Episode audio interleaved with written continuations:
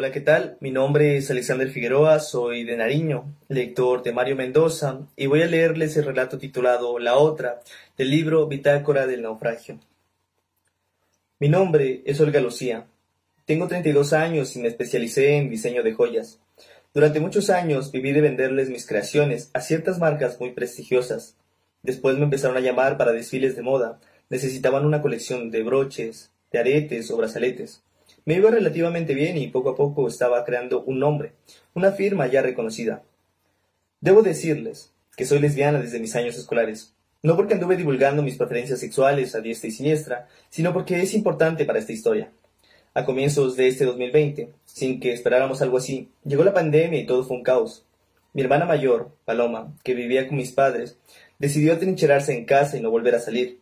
Durante años había vivido de preparar banquetes para fiestas y eventos, y el negocio iba prosperando hasta el punto de tener que contratar a dos personas para que le ayudaran. Obviamente, desde mediados de marzo, ella les avisó a sus dos trabajadores que el negocio se posponía hasta nueva orden. Tenía miedo no solo de contagiarse ella, sino de contagiar a mis viejos, que son una pareja que ronda los 65 años de edad.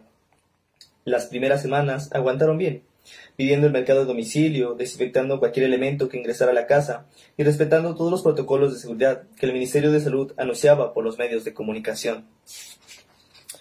En el mes de junio, cuando ya llevaban tres meses encerrados, mi hermana empezó a sufrir ataques de pánico, ansiedades y depresiones que la hundían en unos largos silencios que la obligaban a estar en su cuarto durante días enteros, metida en la cama o viendo televisión, echada en un sillón con una manta sobre las piernas. Mi mamá me llamaba para decirme que estaba muy preocupada y que creía que ella ya necesitaba ayuda profesional. Eso hicimos.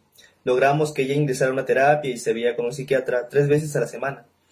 El médico le recetó unos antidepresivos y le dijo que era normal sentirse un poco desequilibrada debido a las circunstancias, que no se preocupara. Todos creímos que la crisis estaba controlada. A finales de ese mismo mes, sin haber salido de la casa en ningún momento, mi hermana empezó a sentirse enferma, con fiebre y sin aliento. Poco después empezó a toser durante horas enteras. Mi madre decía que era imposible que tuviera coronavirus porque nadie había entrado en la casa y los objetos seguían desinfectándose con rigurosidad cómo había sucedido el contagio. Una prueba domiciliaria arrojó positivo para COVID-19 y mi hermana ingresó en una clínica de inmediato. Estuvo en cuidados intensivos dos días y no aguantó. Murió a comienzos de julio, en las horas de la madrugada de un miércoles lluvioso y gris. Para mi familia, su deceso fue muy devastador. Mis dos padres salieron negativos en el examen, pero quedaron deshechos, sin ganas de nada, hundidos en una tristeza tan grande que solían decir que ojalá se contagiara para abandonar este mundo de una buena vez. Mi padre rompió todos los protocolos de seguridad y empezó a salir a hacer mercado. No desinfectaba los billetes que recibía y le daba la mano a desconocidos con una despreocupación que ya rayaba en la irresponsabilidad total. Una noche, mi madre me dijo en el teléfono, Olguita, ven a pasar unos días con nosotros, por favor. No sé cómo controlarlo. Él a mí no me hace caso, dije, con cierto resentimiento, pues mi padre, cuando se enteró de mi orientación sexual, afirmó de manera categórica que se avergonzaba de mí. Por favor, ayúdame, no puedo más, rogó mi mamá en voz baja antes de despedirnos. Dos días después llegué a la casa de mis padres con una maleta de viaje, me instalé en el cuarto de mi hermana y ordené mi ropa en su closet. Fue muy triste ver sus zapatos, sus cadenas y sus objetos personales en la misma habitación que había tenido siempre desde niña.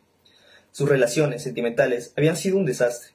Siempre daba con hombres abusadores, maltratadores y violentos que lo único que deseaban era someterla y controlarla. Al final, había preferido quedarse en casa y aceptar con buen humor su soltería. Poco a poco, sin darme cuenta, empecé a cumplir con las rutinas de mi hermana dentro de la casa. Le ayudaba a mi mamá en la cocina, acompañaba a mi papá al banco y a hacer mercado. Ya me hablaba y parecía haberme perdonado por, lo, por ser homosexual. Llegué incluso al punto de sentarme con ellos a ver sus programas favoritos en las horas de la noche. Una mañana, mi mamá me propuso que recuperáramos el negocio de mi hermana Paloma, que cocináramos para otros, pues un ingreso mensual no nos venía nada mal. Empezamos haciendo pan, empanadas y algunas tortas caseras. Nos fue bastante bien y entonces decidimos preparar otros platos para que la gente calentara en sus casas y pudiera servir de inmediato a la mesa. Llamamos a los antiguos colaboradores de mi hermana y el negocio renació. El horror sucedió un día en el que mi mamá me dijo, alcánzame la batidora, Paloma, por favor. No me llamó por mi nombre, sino por el de mi hermana. No quise recordarle que estaba muerta y seguí cocinando con ella como si no hubiera pasado nada. De ahí en adelante se volvió algo habitual llamarme así. Mi padre se sumó a la nueva costumbre y me decía, apúrate, Paloma, por favor, que vamos a llegar tarde al banco.